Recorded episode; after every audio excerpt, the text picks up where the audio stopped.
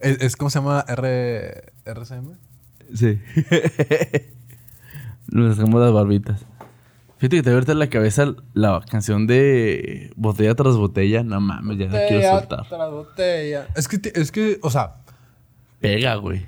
pega. La sientes. Sí. Nodal sabe hacer cómo hacerte que quieras pistear con sus rolas, güey. Sí, porque no es una rola cantinera. No. No, No. no, no, es rola No cantinera de a la- me voy a me voy a hundir en alcohol y drogas y No. me voy a ir a una cantina a llorar por mis penas al estilo Jalisco, ¿no?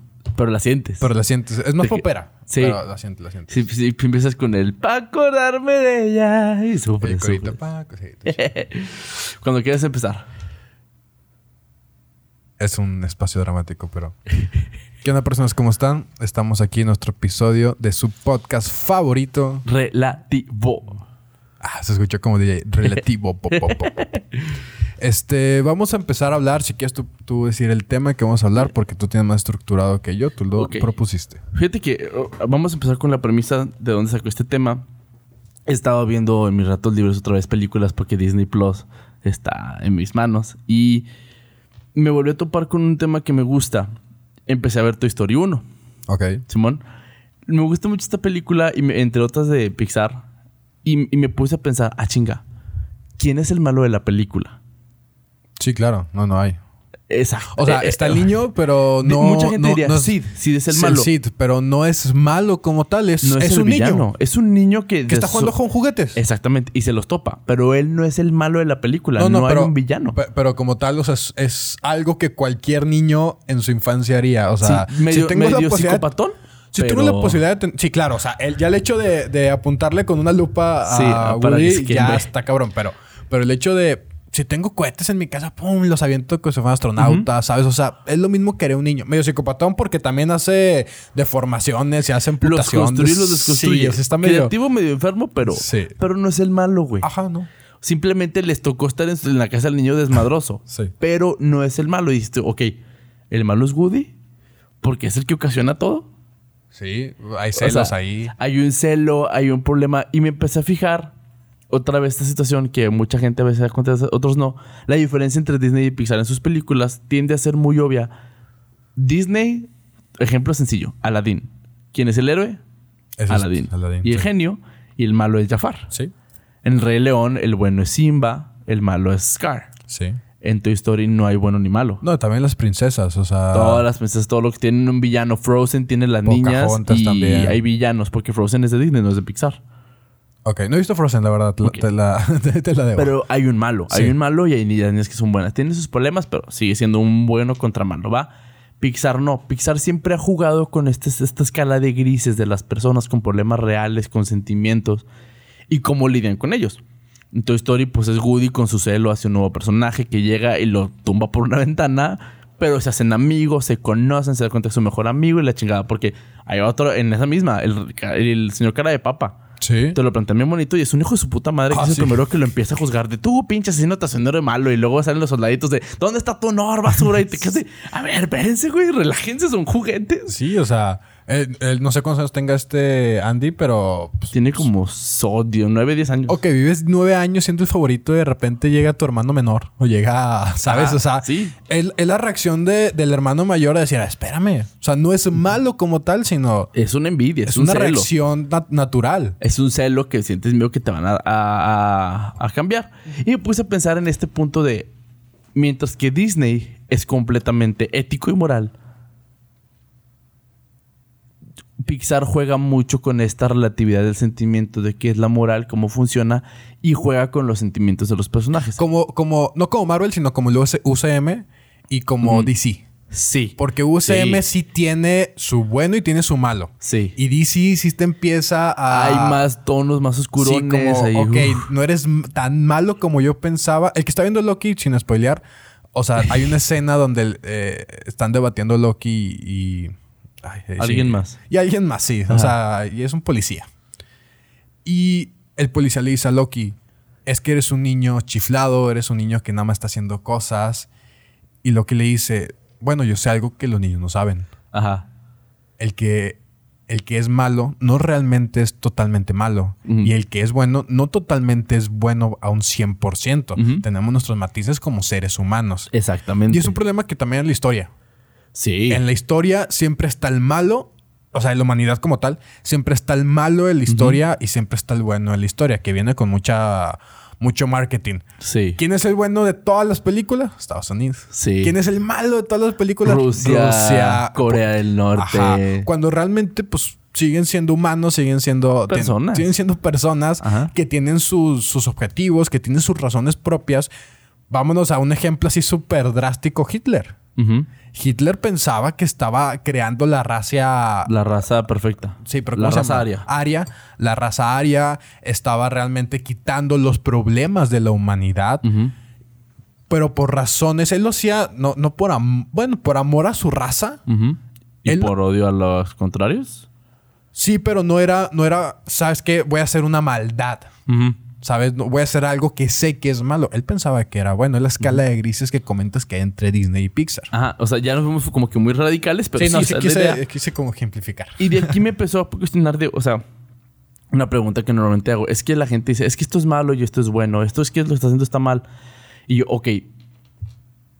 ¿Quién dice que algo es malo y que algo es bueno? Ok, ¿quién, quién, quién fue el que dictó Las reglas morales. las reglas morales? Ok. Entonces, y el ejemplo es claro, siempre pongo la misma pregunta. Me decía, por ejemplo, una vez un amigo que su novia, este, pues ellos empezaron a tener relaciones jóvenes y la chingada, y que la chava dice, no, pues es que está mal porque la iglesia dice que está mal, la chingada.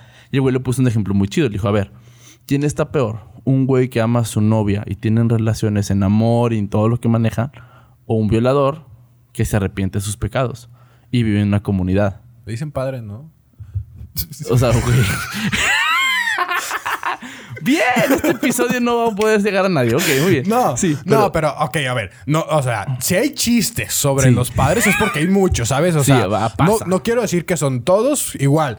La- Pero, pues, la- un- El mismo chiste con los abogados. Sí. ¿Sabes? El- que son ratas. No quiere decir que todos, pero si, si es un chiste ya, si hay una sátira Ok. hacia algún ejemplo, es porque es algo que no se hizo una vez. Sí, no. Se hicieron dos veces. Ya Güey, que putas, es como que el, el el- el- el Vaticano acaba de decir que la pedofilia apenas es, es pecado. Ah, sí. no, no, no que es pecado, sino que es una regla. Hay ley ya en el Vaticano que te van a sancionar. Güey, ¿cómo? ¿Cómo hasta ahorita Pinches 2020? progresistas cabrones, eh. No mames, andan bien. Ándale, entonces. Oye, tranquilos ahí- con tu progresismo. ahí- es que ser progresista también es otro pedo que no X, sabemos X, también. continuemos, continuemos. Eh, la, la cosa aquí es empezar a... Empecé a cuestionar qué es la moral, qué es la ética. Y pues empezamos a investigar un poquito de qué es la ética y qué es la moral. Porque aunque van de la mano, no tenemos una... Un consenso. Es imposible llegar a un consenso completo universal, pero hablar de esta cuestión de la ética y la moral es una cosa que nos puede servir a la hora de que buscar una armonía en sociedad. La, la- la moral es una. Es.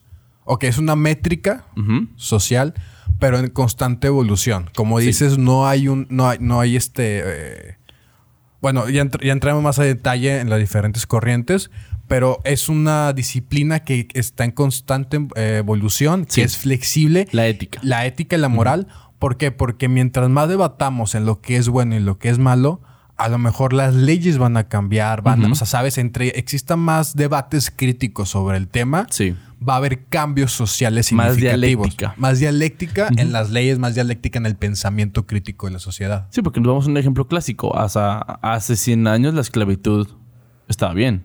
Pues claro. Y, Y era era mal visto si no tenías, ¿eh? Sí, eras malo. Y, si- te juntabas con negros era malo y estaba. No, y aparte en, los, eh, en el Pentágono lo estaba viendo. El Pentágono tiene el doble de baños de los que debería tener. Porque eran para blancos y para negros. Así es. O sea, la segregación era algo constante. Y, era, y era algo normal, era algo bien visto. O sea, era algo de la cotidianidad. Como por ejemplo que hace... Ay, güey. Creo que era 200 años. Las mujeres no votaban y no tenían este... Hace 100 años. 100 años, ¿verdad? 100 años las mujeres no votaban y no tenían derecho a nada. Tenían derechos a vivir, Y ya. ¿sabes? Pero como ser humano. Sí. No por, no, no por, no por género. Y a poco a poco se han ido cambiando. Así es. O sea, no nos hemos dado- uno, no nos hemos dado cuenta de la velocidad con la que hemos cambiado estos problemas que hemos visto. Hace 20 años, o sea, era normal hacer chistes de, de jotitos y que tú y que yo y que mira, hace 20 años la comedia era algo que no tenía tapujos, porque ahorita mucha crítica de, de, de la gente mayor hacia la comedia o hacia a lo que está bien visto hoy. Pero antes no, se pasaba. Había chistes muy mamones. Yo, yo de repente veo otro rollo, veo Lara Pico y digo, no mames, ¿cómo Sí. acabas de decir eso, güey? Sí, o sea, si ahorita ese tipo de programas existieran con esos chistes, ay, güey, no estarían en todos lados. Sí, o sea, realmente la. Y era televisión abierta, güey. Ajá. Y en horario familiar, güey. O sea. No tanto horario familiar porque ya era la noche. Ay, güey. Otro rollo me acuerdo a las 8 de la noche. Sí, empezaba a las 8, nueve, pero ya no era un horario para niños. Ok, un niño, no, un niño de 10 años. Sí, No se normalmente duerme- no se duerme esa hora, pero ya no es un horario que se considera para niños. Ok, va. Sí, Va, el va, horario para niños en ese tiempo era las de 2 a 4 de la tarde. güey. Hace un año, en, obviamente en repetición, sale la, la hora pico en las tardes, ¿eh? Sí, o sea, pero ya es televisión de paga. No, no, no, no. ¿No mames, neta? Las repeticiones que dan cuando se les acaba el contenido. Sí, güey. De esas veces que dices, ay, no quiero ver nada en Netflix, no quiero ver nada en ninguna parte y a ver qué hay. Y te topas con las noticias y, ¿sabes? O sea, sí, güey, o sea. Verga. ¿Qué digo? Hemos cambiado mucho a nivel este. De pensamiento colectivo de lo que está bien y lo que está mal. Pero yo creo Sí. que antes de irnos con ejemplos, vamos a, a, a poner en definición Sí, qué que es ética y que qué es moral. ética y qué es moral. Sí. La moral son como estos, estos valores que comparten todos y para vivir en armonía. Se compone de algo orgánico, de, ok, si te mato, pues está mal. ¿Por qué? Porque tenemos que vivir en sociedad. Si soy infiel a alguien, pues ya rompo el pacto que tengo matrimonial y entonces, este, ¿sabes? Pero se va componiendo de la experiencia de un grupo selecto de personas. Sí. Y No la- es algo- Oh, sí, sí, sí. o sea, no es algo que, que- que se dicta de principio, pero la moral se va construyendo constantemente. Y la ética se supone que es la disciplina que estudia la, La, moral. moral. así es. Estudia el comportamiento armónico que debería de tener la sociedad. No es nuevo. Esto lleva N cantidad de Sí, años no. existiendo. O sea, la ética viene de un principio filosófico y después la moral también viene de una- un origen este, hasta la- el latín, tiene sus razones. Entonces, de ahí viene esta La, la ética viene del griego, creo, y la moral viene de, Latín. del latín, que básicamente todas las etimologías significan lo mismo, que son este, ese comportamiento y es juicios, algo Y así cos- viene. Costumbres. Moralidad viene... de- La moral viene de costumbres. De, de mora, mora- moralis o morus o Sí, no más sí, así. Que eran las costumbres que se tenían y después se convierte en esta cúmulo de costumbres que manejamos como armónicas para que la sociedad pueda crecer. No existe, lo que estaba viendo, no existe sociedad que no tenga moral. No. Puede existir morales que sean como antagónicas, que tengan este, que, que- que no compartan los mismos valores y juicios, Sí. pero no existe sociedad sin moral porque como no vivieran en, en- en armonía, no podrían ser sociedad, no se pueden llevar unos con los otros. Entonces toda sociedad necesita por ley, o sea, primero, como no, por huevo y ley, no gallina. por ley física, sino por, ley natural. Sí, como huevo y gallina. Primero fue la moral. O más bien, se construyó la moral en espejo con la sociedad. ujú.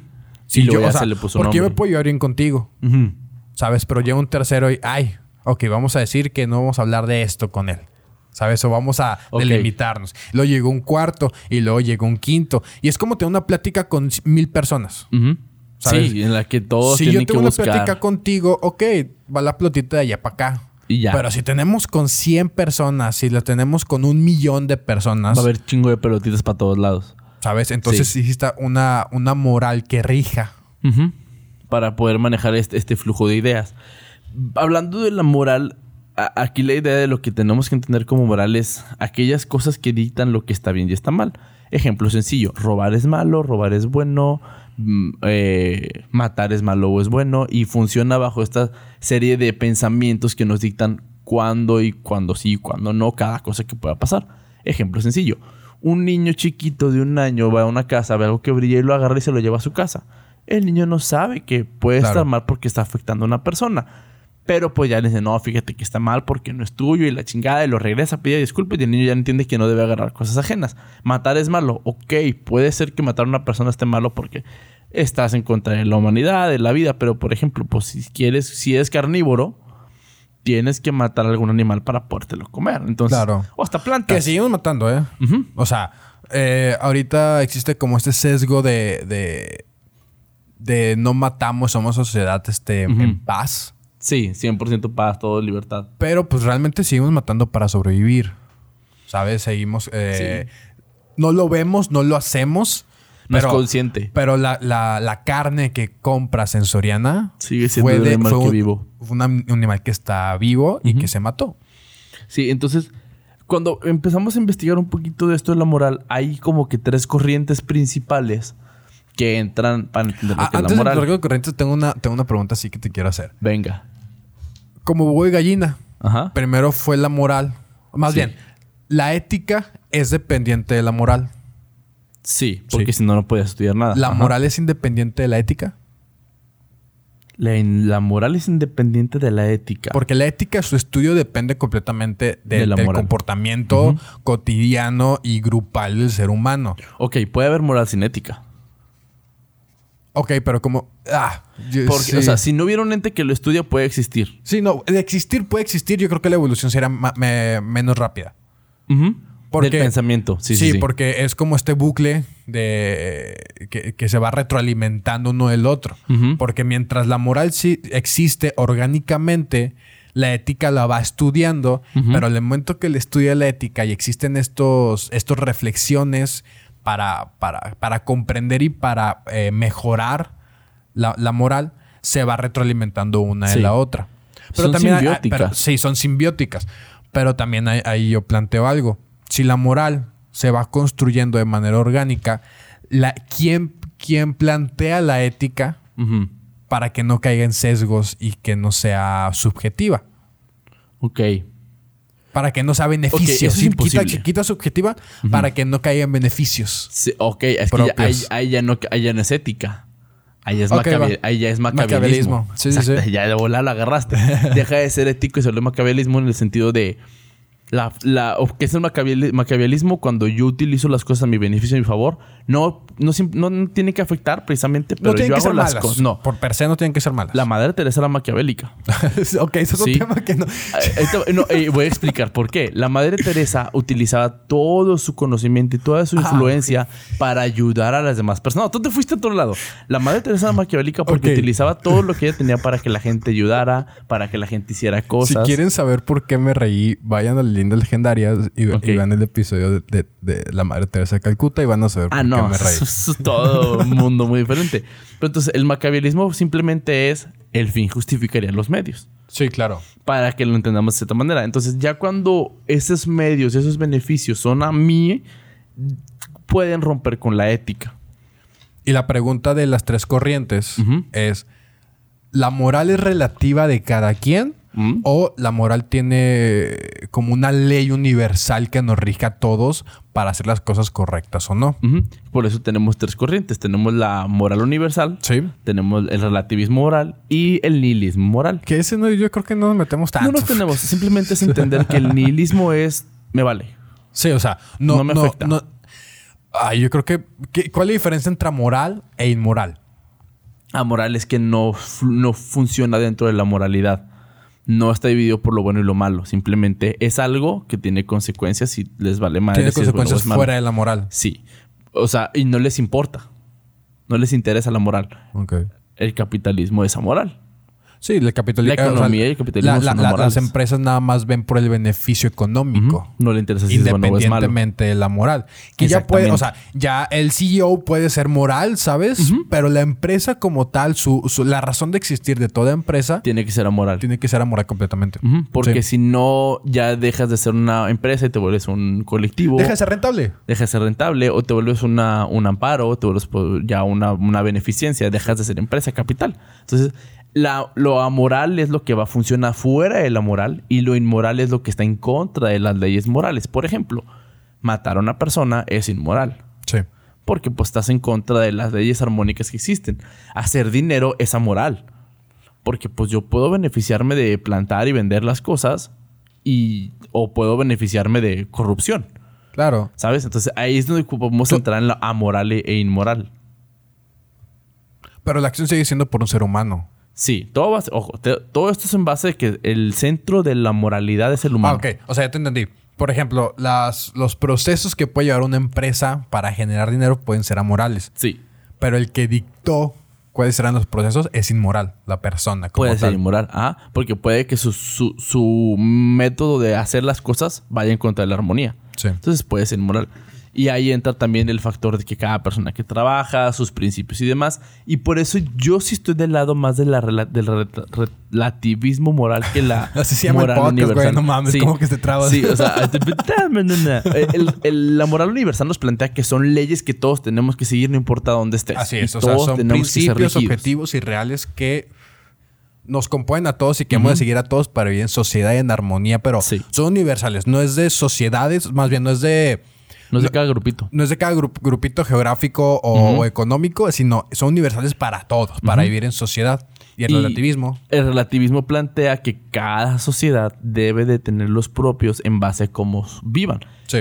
Si juntamos a personas de musulmanes radicales de, no sé, Arabia Saudita, con personas mexicanas, va a haber un problema de... de No, simplemente los judíos con el cerdo. Ok. Los judíos con el cerdo que no pueden comer. No sé si es este por fechas o es que no pueden comer cerdo. No pueden, No pueden, ¿verdad? no. Para, No para- pueden para nada. Para nunca siempre. Para nunca siempre. O lo- los, este... Ay, güey. Los testigos de Jehová con las transfusiones de sangre. Ah, ok, sabía, no pueden. No, un testigo de Jehová no puede tener transfusión de sangre. Pero eso ya es un- una cuestión más religiosa. Pero se supone que la Biblia dice No, que no puedes la- combinar la, la sangre. La, la moral para que para podamos este, tener como como diferen- otra diferencia entre ética y moral existe ética médica existe ética sabes de profesiones pero no, o sea aunque se puede nombrar por ejemplo ética cristiana Sí. se- o sea es mejor la moral cristiana porque se compone de un grupo de personas, Ok. no de no de una ¿cómo decirlo? De, de una selección o de, o de un este una profesión o de Ok. ¿sabes? O sea, existe ética ética política, Ujú. ¿Sabes? Porque ya tengo normas que rigen, Sí. pero existe la moral cristiana, existe la, la moral este no sé, de mi familia. Sí, la moral familiar, la claro. moral familiar, o sea, es, es para, para poder este diferenciarlo. Y esto es importante porque aquí es donde entramos en los shocks culturales que normalmente tenemos. Un tiempo, yo te voy a poner un ejemplo padre, sencillo, pero es más padre para mí. Hubo un tiempo que trabajaba en un colegio y cada año, aquí en México, por si no estás viendo México, hay una que se llama el Tour de Cine Francés, donde vienen películas de Francia a México y las presentan. La maestra de francés de ese del colegio los llevaba a ver una película, pero ella antes de llevarlos tenía que verlas todas ella sola. Ok. Y normalmente iba yo con ella, las veíamos juntos las películas porque teníamos que buscar una película que no tuviera sexo, que no tuviera desnudos. ¿Cuál es el problema? ¿Por qué siempre buscábamos eso? Porque en Francia el ser humano, el cuerpo es muy natural. El andar Sí. desnudos es muy natural. Entonces salían personas desnudas, pero no venía con morbo. Y el mexicano es morboso. Y como eran niños chiquitos, teníamos que evitar ese punto de morbo porque no estábamos en no, ese mira, punto y te, moral. y te cuento otra. Este, yo una vez fui a una, una reunión familiar, pero esas de que son reuniones familiares magnas, de que son de los. que toda tu familia. son- pero deja tú el abuelito, o sea, son los, los primos de los abuelos y los tíos, ¿sabes? O sea, ya es algo grande. Y había una. Pues que, ok, va, es que lo voy a decir sin. Sin poner Ah, nombres. Sí, había una persona que era familiar, pero pues, sabes, o sea, apenas estamos conociendo todos porque Ok. se hace la magna. Y este. Había una. ok, quiero decirlo sin decir nombres, sin, Sí. sin poner contexto, pero va. Había una persona que era de España. Ok. Sí, que era de España, que era, bueno, más bien de Europa, no me acuerdo de dónde era, pero que era prima. Y pues se metió a la piscina y se metió en bikini, pero bikini. Bikini así chiquito. ¿Sabes? O sea, bikini, bikini, de- el, el de corte brasileño. Ok. ¿Sabes? o sea, bikini. Y escuchaba unas tías que decían, no, qué mala onda porque está haciendo esto, estamos en familia, que mira. Y llegó un tío que dijo, es que allá es normal. Ujú. Allá existen las playas de, de- de- Nudistas. nu- nudistas y estar en topless es completamente normal. Andas en pelotas y tal, Andas en pelotas completamente, siendo hombre o mujer. Allá es normal. Aquí no. No, aquí una persona queda encuadrada y lo pueden hasta meter a la cárcel. Y la moral de allá es correcta estar así, pero la moral de aquí no es correcta que una mujer, ¿sabes? Con todo el constructo social Sí. que lleva el- el- la mujer, no puede estar de esa forma más con la familia, ¿sabes? El ejemplo sencillo, Instagram con los pezones. Sí, de cualquier red social, ¿eh? Sí, o sea, un hombre sale sin playera y no pasa nada, se ve todo. Sí. Una mujer tiene que cubrirse esa parte porque la censura no la quitan. Y ese entra el pedo de free the nipple y demás, que Sí. se ha hecho muy común, pero eso es una cuestión moral bajo los estándares de una compañía. Sí. Entonces, aquí para entender la moral hay muchas corrientes, hay muchas personas, pero hay como que varios que son más específicos que vamos a poder platicar. ¿Quieres empezar con alguno? Bueno, nada más para empezar con el universalismo, Platón decía que, que los valores y la justicia eran independientes de ti. Del mundo material. Del mundo material. O sea, bien, si tú no, o sea, si- más bien, si tú no creías en, en la justicia, en la moral, la moral y la justicia creía en ti, ¿sabes? Porque eran independientes de ti. Y decía Platón que tu código moral lo debes construir en base a la vida, en base a la experiencia, en, ba- en base a situaciones que te van pasando y tú debes tener tu propio código moral. Herodoto, que era un historiador, decía que cada, o sea, en vez, porque Platón decía que era individual Sí. y Herodoto decía que cada pueblo se compone de su propio código moral. Que era lo que hablamos al principio. Sí. Si tú tenías tu código moral y yo tenía el mío y luego eh, eran mil personas en los pueblos y eran cien mil personas en ciudades, Tenemos que construir uno para todos. un código moral que, regie- que, que rigiera a todas las personas. Porque si tú tienes tu código moral que tu máxima sea, no sé, matar al que me vea feo, ¿sabes? Hablando de, de- de- Sí. de la historia antigua, pues ok, es tu código moral, pero va en contra del código social moral que tenemos. Ujú. Y ah, después, ah, en ese pensamiento, ah, hay que dejar algo muy en claro. Gente, no, no somos ninguna persona que dicte una verdad. Lo que estamos diciendo nosotros es lo que hemos investigado y cada una de estas personas ha mostrado un punto diferente a fin de que podamos encontrar un punto... Una... un Relativo punto podcast. medio.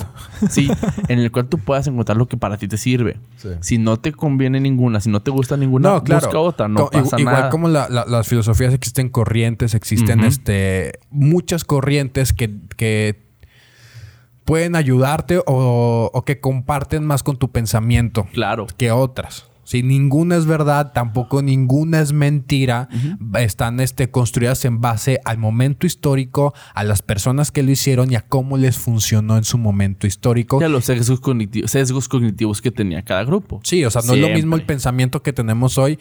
Lo hablamos hace 50 años, imagínate cuando se construyeron eh, la- las corrientes, que obviamente ha sido una evolución eh, progresiva.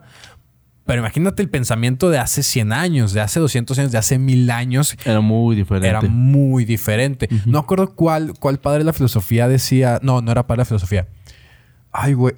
creo que era Darwin, el que decía que la mujer no valía madre. Y, y- o era Freud. No, eh, creo que era Darwin. Era Darwin, si no ¿verdad? me equivoco, era Darwin, que lo manejaba como un objeto, pero pues es que su situación era para eso. Sí, su contexto histórico, el momento en que vivió, simplemente la familia en que vivió, o sea, ¿sabes? Son muchos factores que, por ejemplo, eh, es- ya me voy a desviar poquito, pero es, un- es una crítica que no puedes juzgar el comportamiento de una persona de hoy o no puedes juzgar a una persona hoy por su comportamiento pasado. Sí. Porque han cancelado ni siquiera las personas que, que viven, han cancelado muchas personas históricas Sí. que tienen, claro. o sea, Ha- Hay un pensador, creo que fue Boudoir. No me acuerdo si fue Boudoir, no me acuerdo quién fue, que lo están cancelando otra vez porque en un texto que él hablaba, él hablaba de bajar el- la edad para la mayoría de edad para tener relaciones. ok. Y lo empezaron a cancelar. Y lo han intentado varias veces por ese problema, porque es un gran pensador, una gran persona con grandes filosofías, pero por ese puntito lo han querido chingar. Y él decía, ¿tú crees que no me he comido tantos pinches libros para saber que me he equivocado, me puedo equivocar? Claro.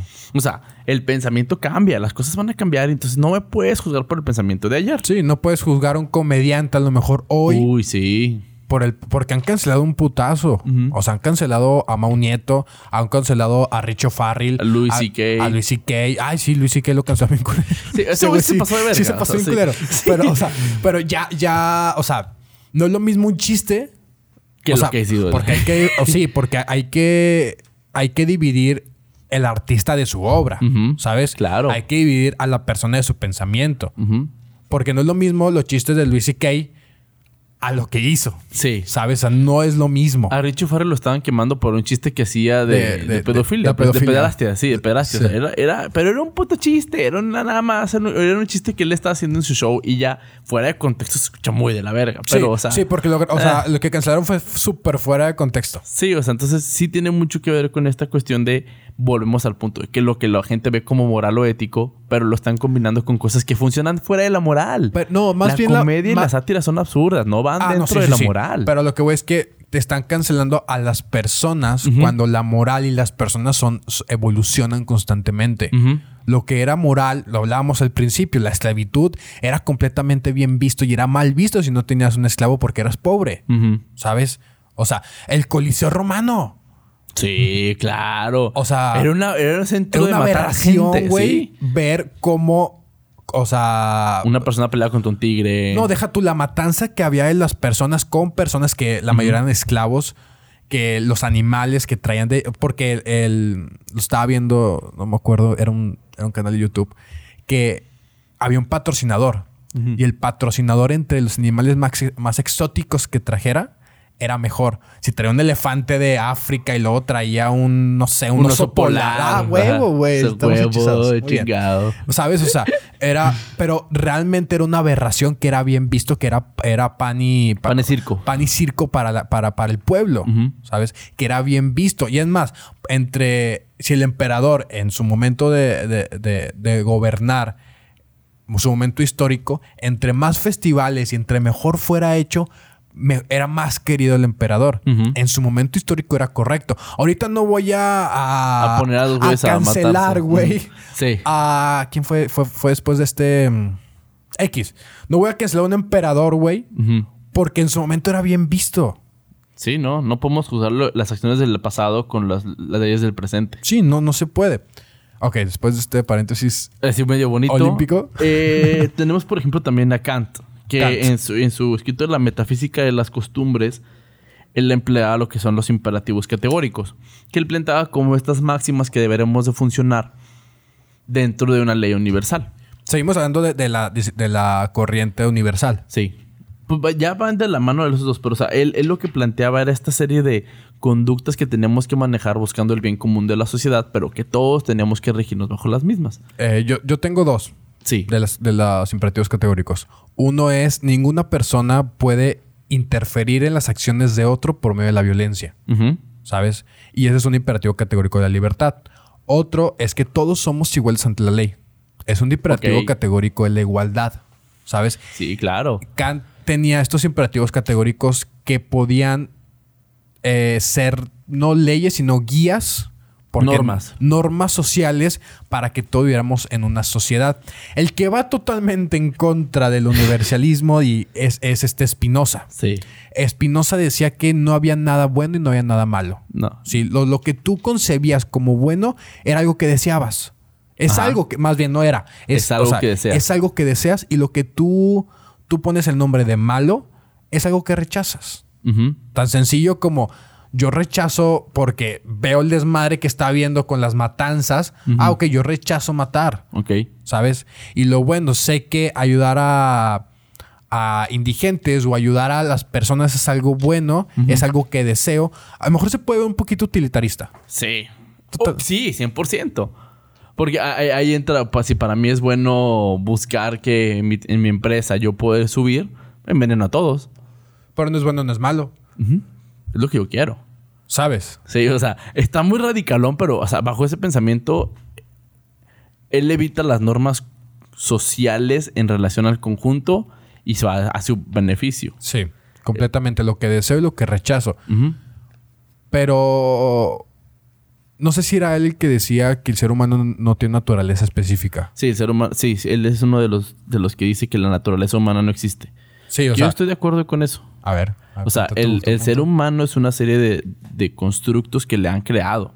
El ser humano no nace siendo bueno, no nace siendo malo. O sea, el ser humano no es Si bueno te ni crías es con lobos, vas a ser un lobo. Vas Sí. a ser, exactamente, si te creas con narcotraficantes, vas a vivir en una sociedad que para ellos es normal. Y Claro. para ti puede ser bueno. O sea, un experimento social sería encerrar a un niño.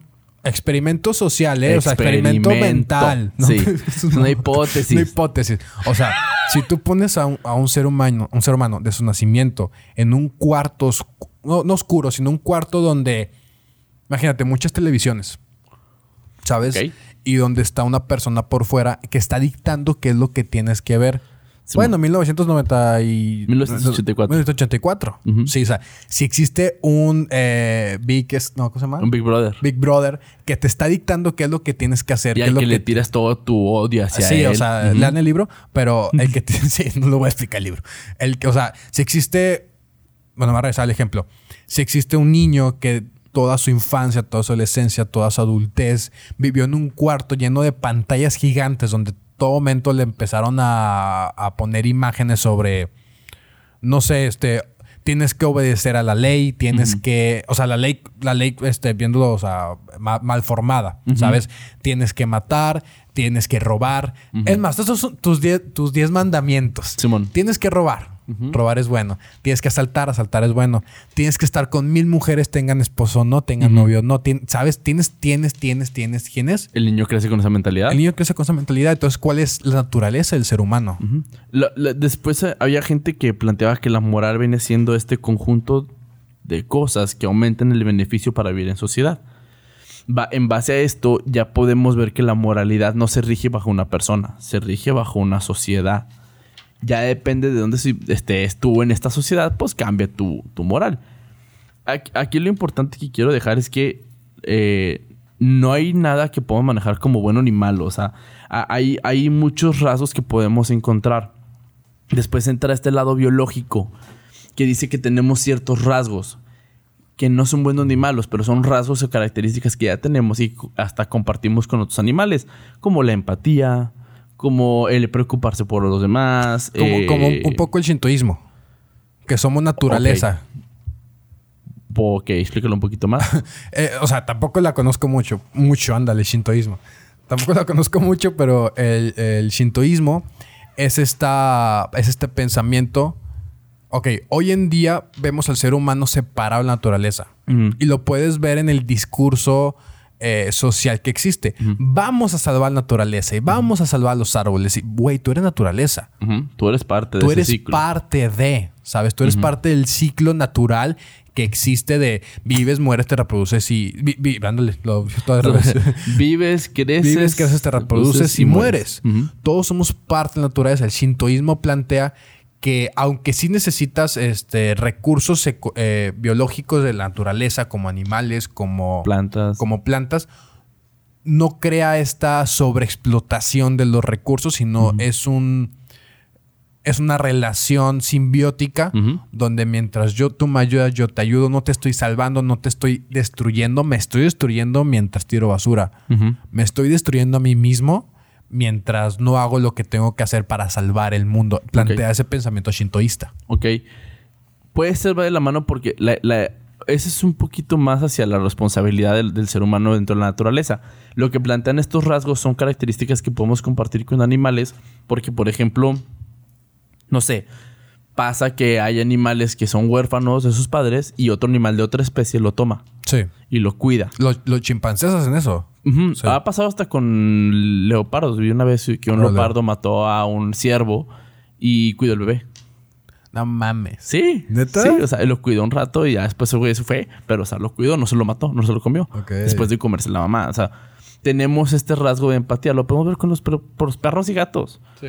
Si tú estás triste, el perro se como que se estresa un poquito y como que medio se agüita porque no, no te entiende, pero sabe que estás triste. Entonces, el perro se siente triste.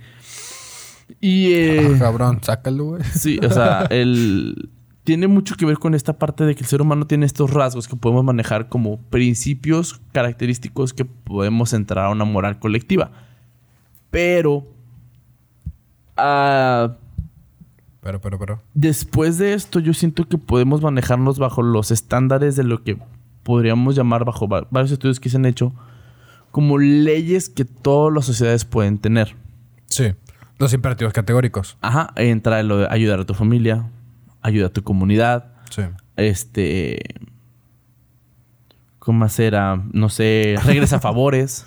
Ah, ok, A- sí. Así alguien te regresa un favor. Sé valiente, respeta a tus mayores, eh, vive con justicia. que siguen siendo guías, no son leyes escritas donde vas a tener. ajeno. Sí, no vas a tener un este un castigo al no hacerlo, sino nos ayudan como guías para tener una sociedad más armónica. Ya después entra la ley que te puede castigar por situaciones que rompen este, este contacto armónico. Sí. Pero la idea es que podamos tener estos, estos bases para poder vivir en sociedad de una manera correcta.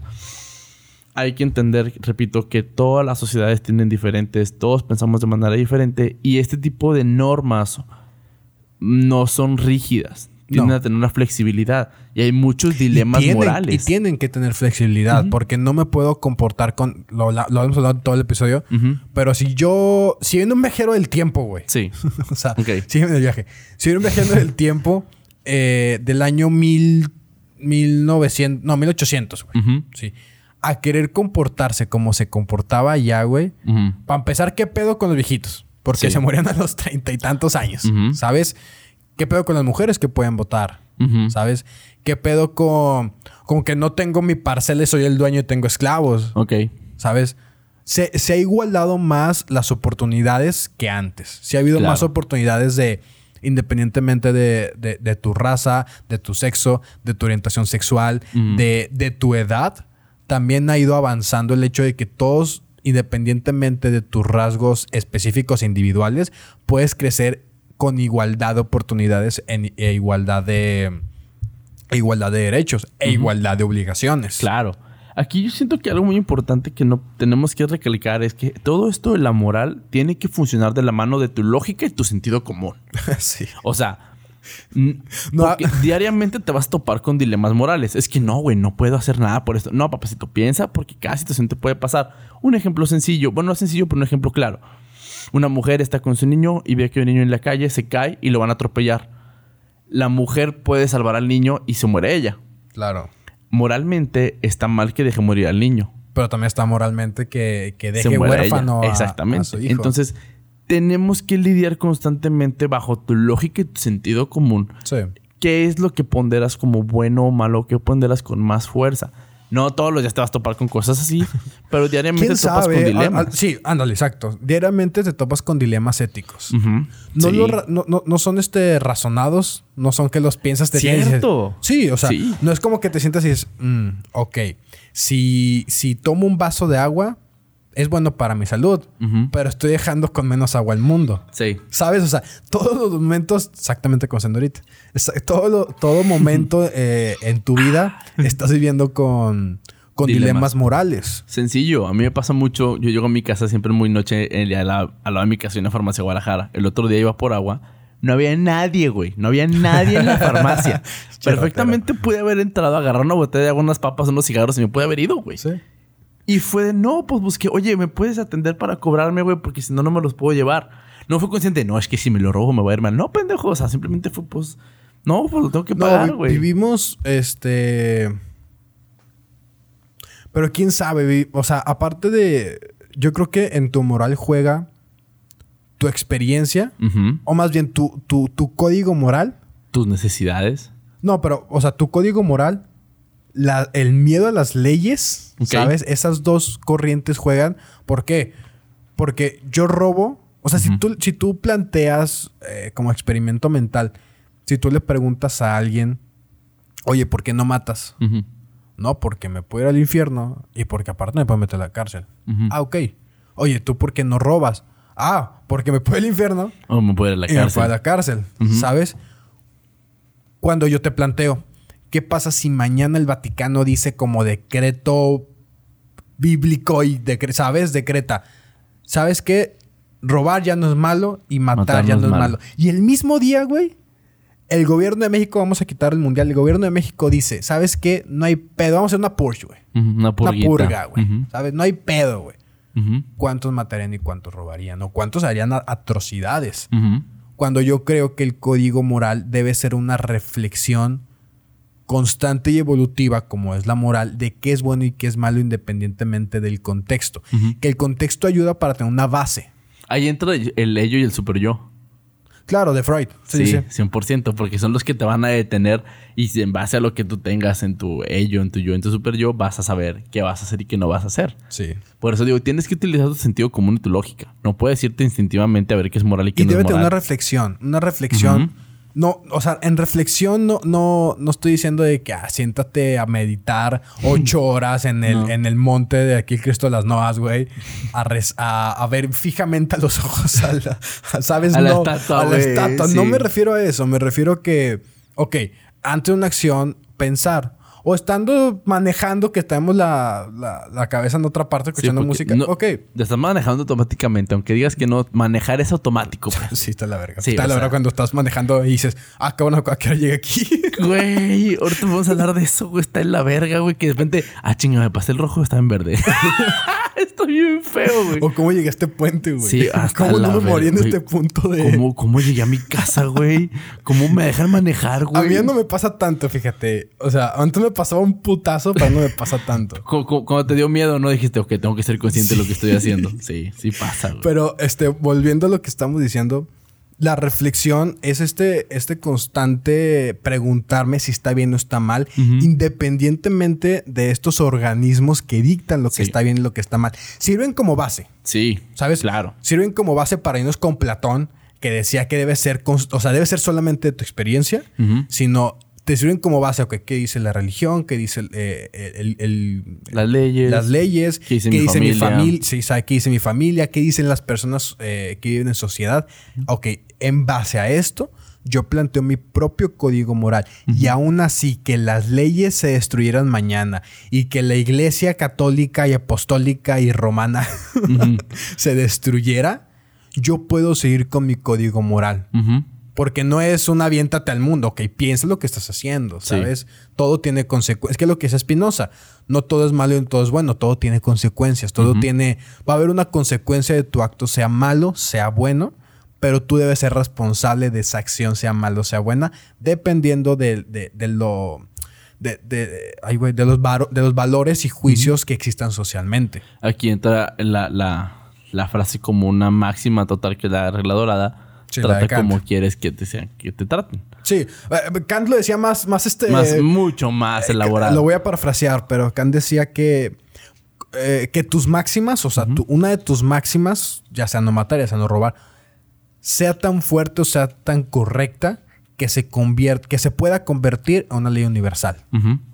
Sí, el hecho de que No hagas yo- lo que no te gusta que te hicieran. No. Ojo, no te estoy... O sea, porque es que hay gente que se va a la, a la tangente bien cabrón. O sea que para mí, si yo quiero golpear gente, me, me- no- me gusta que me golpeen, ¿puedo golpear gente? Sí, Mm, o con sea, todas las consecuencias que conlleva. da- date, güey. Sí, date, date, güey, pero agárrate a una persona que le guste, güey. O sea, no... Vete a MMA, ¿sabes? O sea, Ándale, exactamente. Me gusta que me peguen. Pues la, la otra vez escuchaba, digo, yo creo que ya, ya acabamos el tema, pero nada más quería. La otra vez escuchaba, este, de. Era una paciente de un psicólogo y a esta paciente tenía un problema que le encantaba, y, o sea, no inyectar, sino le encantaba picar a su hermanito chiquito. Ok. Le encantaba, güey. O sea, pero de chiquita, ¿sabes? Y revisaron su, su historia, su historial familiar, revisaron su, su comportamiento en la escuela, revisaron todo y dijeron, es que no tienes nada, güey. O sea, nada, nada me dicta que sea, que este comportamiento que tienes sea consecuencia de a- algún evento traumático. ¿sabes? Porque no era que quisiera. Era necesidad que tenía de picar. Y no solo su hermano, o sea, era necesidad de andar picando a la gente. Ok. Chica loca. Sí. Esta historia, en vez de, de suprimir o, ¿sabes? O, o rechazar este comportamiento, o sea, con analgésicos, o sea, con terapia, ¿sabes? Se canalizó. Y esta señora Anestesista. es enfermera. Ok. Sí, pues sí, claro, güey. Canalizó este comportamiento eh, patológico que tenía, Sí. que ya era enfermedad, a una disciplina que constantemente tienes que inyectar personas. Eso se llama sublimación. Sublimación. Es- en la psicología, lo, muchas veces se plantea, se dice que los médicos tienden a ser, los cirujanos tienden a ser neuróticos. Y tienden a ser personas que les encanta. Psicópatas. Psicópatas, que, les encanta cortar y la chingada. Psicópata, los abogados también, los Sí. dueños de empresas llegan a ser psicópatas. O sea, o sea, no tienen que serlo, Pero, es una constante de verlo de que médicos, abogados y, Sí, y o sea, el, de el empresa. cirujano como le gusta corta- cortar gente, le gusta hacer, pues lo puede hacer legalmente. El- eh, no, pero también tiene un este. un ay, beneficio. Tiene un complejo de Dios. Sí. Ah, claro. el no, médico tiene claro. un complejo de Dios estúpido, güey. No todos. Sí, o sea, ¿Sabes? pero, o sea, Porque ob- obviamente si entraron a este podcast saben que se llama Relativo Podcast. Sí, que no que todo todo es verdad. sí. Ok. El médico tiene un complejo de Dios, tu vida depende de mí. güey. Sí, claro. Hannibal Lecter, güey. Ok, te fuiste a un ejemplo muy específico. Muy Sí, sí. específico, ¿sabes? Gran película. Gran película y hay una serie muy buena también. Pero, o sea, Hannibal Lecter era, era, era médico y aparte era, era, era chef y era psicólogo y era... Ah, no, creo que Hannibal Lecter era, psicólogo, ¿no? Creo que sí, no me Creo acuerdo. que también era médico porque, te- porque para poder ser caníbal tenía que ser Sí. médico y saber cómo. Pero bueno, es un ejemplo, este... Pero los médicos tienen ese complejo de Dios, güey. Sí, o sea, entonces la, la sublimación te ayuda a tener estos comportamientos y utilizarlos de una manera que sea beneficioso para la sociedad. Así es. Un boxeador. Le encanta tirar putazos. Bueno, ponte guantes, güey, y vive de eso. Ahora, yo te planteo. El ser humano, y es un ejemplo, es un ejemplo filosófico, el ser humano es un fin en sí mismo. Ok, ¿Sabes? O sea, el ser humano, al momento que tú naces, ya es. ya es. No necesita ser otra cosa. No necesita ser médico, no necesita graduarse, no necesita, ¿sabes? No necesita hacer nada para, para, para, que tu para que su ex- existencia tenga un valor. El ser humano es un fin en sí mismo. Ok. Si el ser humano es un fin en sí mismo, el que, el que plantees el hecho de que sublimar es algo bueno, es un bien en común, Ujú. ¿por qué necesitaríamos tener un bien común, vivir en armonía si el ser humano es un fin en sí mismo? Ok, ese, ese lo que plantea esto es precisamente que el ser humano no necesita la armonía de los demás para estar él. Yo tengo la respuesta, es un, es un, Sí, es dilema, es un dilema in- interesante que no tenemos respuesta. Simplemente es una cuestión a preguntarte. Si el ser humano es un bien, es, es un, perdón, Fin es un sí fin en sí mismo, ya no depende de la armonía, depende. Ya es porque tiene que ser y por ya estar Sí. aquí le da un valor, ya no dependería del bien común. En un mundo utópico, Sí, claro.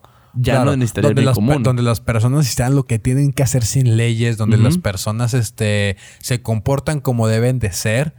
Eso sirve porque el ser humano es un fin en sí mismo. sí. Y hace lo que tenga que hacer o no hace nada y no hay ningún problema. Porque vive y ya. sí, sin tener que imponerle nada. Pero vivimos en una sociedad, eh, la decir económica, no una sociedad capitalista, donde si, si- aparte de ser, si no sabes, Si no si produces. no tienes, si no produces, no, eres. No existes. No sirves. No sirves si no eres, ¿eh? Porque yo no soy hasta que me gradúo. Sí. Y lo vemos en el discurso cotidiano. Doctor, no sé qué. Sí, ingeniero. Ya eres. Ya te reconozco como otro ser que existe. ¿Sabes? Ya te reconozco como de igual a igual. Ya no eres una persona que está estudiando, ya no eres una persona que está siendo un bulto para la sociedad. Sí. ya eres. Yo, por ejemplo, en ese caso, yo nunca me refiero como ingio, como licenciado a nadie. Bueno, a veces sí, pero ya es como que en la relación personal. Pero si yo conozco a una persona Sí, pero normalmente... como, ¿qué onda, Inge? Inge, ¿Sabes? Inge, ¿cómo anda? Sí, pero Sí, sí. yo normalmente me refiero como caballero o señorita. Sea quien sea. Caballero, ¿me puedes atender? ¿Me puedes ayudar con esto? Porque, porque qué peligroso. Porque si el ser humano es un fin en sí mismo y tu momento de ser, tu momento de existir ya eres y ya debo reconocerte como, como persona, Sí. En esta, en esta sociedad capitalista, si no produces, si no tienes, si no sabes, no eres y no sirves eres un bulto para la sociedad. Sí. Hay muchos hombres. Sí. Muchos como no saben, Como, Como no no tienen. Como no producen. y como no producen, no son. Y no existen. No realmente, o sea, no existen. Ujú. Plantéalo, no existen para la sociedad. No tienen seguro, no tienen este. No, no les tienen, dan dere- alimento. no tienen derechos muchas veces. Ujú. Los tratan como algo Y no es culpa está. de ellos. No. Es culpa de una estru- es, es- es una eh, es una consecuencia estructural de la sociedad capitalista que tenemos. De que si no produces, no eres. Y si no eres, no me sirves. Y si no me Sí. sirves, ¿qué haces aquí? Sí. Qué, ¿Qué me estás estorbando? Sí. ¿Sabes? Qué, complicado Y qué pensamiento. maquiavélico, porque el capitalismo también necesita a los homeless. El capitalismo necesita a las personas que hagan las labores que no requieren tanto esfuerzo de tiempo y tanto esfuerzo intelectual, también los sirves. Porque si tuviéramos todos doctorados, ay, ¿Quién güey, calles? chidote. ¿Quién limpia las calles? Exacto. Si todos tuviéramos doctorados, ¿quién es el... ¿Quién es el jardinero? ¿Quién es el jardinero? ¿Sabes? Y no por, de- no por demeritar, sino yo no lo inventé. No, es la es. estructura Así social que tenemos. Sí, o sea, no es algo que ya hemos marcado tú y yo de que, ah, pinches vatos mierdas. No, no, No. no. Es que piénsalo bien. El capitalismo te marca que si no existen estos diferentes niveles, los de a mero abajo no limpiarían y que nadie limpiaría porque todo, no, nadie estaría con el. Nadie estaría al nivel de este tipo de cosas. Y no es culpa de ellos. O sea, el, el pobre no es pobre porque quiere. Por favor, dejen de repetir esa falacia. Por Sí. favor. El pobre no es pobre porque quiere. Sí. ¿Quién quiere ser pobre, güey? Hazme el chingado favor. A nadie le gustaría. ¿Sabes? O sea, eh, eh, esa noción de mente de tiburón del pobre es pobre porque quiere y no te esfuerzas lo suficiente. Y ay, mira, es que te gastas lo que, lo que hiciste de la quincena, este, en, en- te vas al table y luego te vas a tomar y luego. Sí, entiendo que, que es su.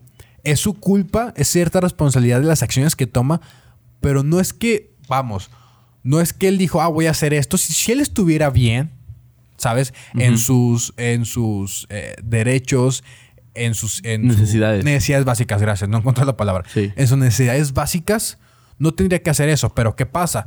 Trabaja de, de grillo a gallo. ¿Sabes? Sí. Trabaja en el sol, trabaja partiéndose la madre por unos cuantos dólares. Dices, no mames. ¿Cómo- ¿Cuál era la, la estadística de la, de la- de la pobreza? Ay, güey. De, De que tú eres ah, ah, ah, esa me encanta, güey. Me fascina porque es una mentada de madre, güey. Que se supone que el- la persona, el, el est- el estándar mundial plantea y sigue siendo el mismo estándar de hace años. a la verga, pero va, sí, dale. Que el, el hombre ya no es pobre, una persona no es pobre si gana más de un dólar al día. Dices tú, es una mamada, güey. O sea, Y- no sa- mames. sabiendo que el dólar es cambiante constantemente. Sí, o sea, uno, para empezar. Y dos, o sea, bajo ese estándar, güey, el 80% de la gente en México no es pobre. No. Seríamos clase media. Y no es cierto. A lo mejor no seremos pobres una pobreza extrema, pero seremos pobres. Sí. O sea, ya cambia, Ah, sí, ¿sabes? sí, el, el índice marca que la pobreza extrema si ganas menos de un dólar al día. Entonces, ya en México no tenemos pobreza extrema casi nula. Por, perdón, tenemos casi nula pobreza extrema porque bajo ese estándar todos ganamos más de un dólar al día. Sí, Y- y la mayoría Santo. población es Pero pobre. no mames, si con un salario mínimo de 180 pesos al día, que es lo que tenemos, no podemos vivir bien. No, una familia media, o sea, de, de cinco personas, de tres personas, no, no va a sobrevivir con esa lana. O sea, no va a vivir como tú y yo vivimos en esa lana. No. Ni de pedo. O sea, es una, es una mamada pensar de esa manera. O sea, se, se supone que el índice plantea, y este me encanta. En México se supone que el 70% de la población es clase media, pero el índice de clase media que tienes que tener una ganancia de 10 creo que 15 mil pesos al mes por persona que viva en tu casa para ser clase media. Ay, güey. O sea, en mi casa, bueno, en casa de mis papás, que éramos cuatro, mi papá tendría que ganar arriba de 35 mil pesos al mes para hacer clase media. Nada mames, güey. O sea, el, el promedio del, del salario en México es de 18 mil a 25 mil pesos. Un salario alto ya es arriba de 30. ¿Cómo me dices que, que así funciona? No es cierto, es una mamada. Ay, güey, me había asustado. ok, para los que no sepan, enfrente donde estoy yo hay una No, pues nadie ventana. sabe, güey, nadie está viendo. Sí, este, eh, y hay una ventana ahí enfrente está la cochera. Y acaba de salir un carro que es exactamente mi carro, güey. Es un aprio blanco. Y dije, no mames, está llevando mi De carro, las güey. placas, güey. No, pues ya cuando viene la chava dije, ah, pendejo, enfrente tienen un carro como el mío. Me asusté bien gacho. Bueno, yo creo que podemos terminar, ¿eh? O sea, Sí, ya podemos al último nos esto. fuimos a la, a la chingada. Con otro tema, pero pues el tema me gustó. Fue un tema bueno. Yo creo que podemos terminar con, con el imperativo categórico de Kant, Ujú. súper simplificado, que es no hagas Lo que no quieres que te haga. lo que no, lo que no quieras que te hagan. ¿sí? Sé la persona que te gustaría de mejor amigo. Ujú. Sé, la per- sé el novio que te gustaría que, tuvi- que, que fuera tu novia. Sí. Sé el padre que te gustaría que hubiera sido tu padre. Y sé el hijo que hubieras querido como hijo. Chance no te toca que te respondan igual, pero tú inténtalo hacer. Ajá. No pasa así es. nada. Esas son tus máximas. Este es su código moral. Quiero dar un, una- un saludo el día de hoy a una persona que sí nos escucha todos los días y Calon está atenta. Andrea, muchas gracias por estar siempre pendiente. Te queremos mucho. Este, gracias por estar siempre escuchándonos. Un saludo grande a ti. Y a todos los que nos y a tu escuchan esposo Y a constantemente. todos los que nos escuchan constantemente. Vamos a sabemos que los lunes aquí estamos. Recuerden seguirnos en nuestras redes, Jorge. Que es relativo podcast en Instagram. Que es relativo podcast. no sí, relativo normal en, en- en Facebook. Facebook. En YouTube todavía no estamos, pero estamos en relativo Spotify. Ujú. Ya pronto estaremos en, en YouTube, YouTube. Esperamos. Ya tenemos el guía, nomás nos falta acomodarnos bien para empezar a Sí, grabarnos. es que lo y estamos nos vean. mudando. Ya, Sí, luego, ya luego verán el, el estudio que quedó muy, muy padre. Muy bonito. Muy bonito. Y sí, creo que será todo. Muchas gracias por sintonizarnos. Adiós, Este personas. relativo podcast. No todo es como lo piensas. Sale.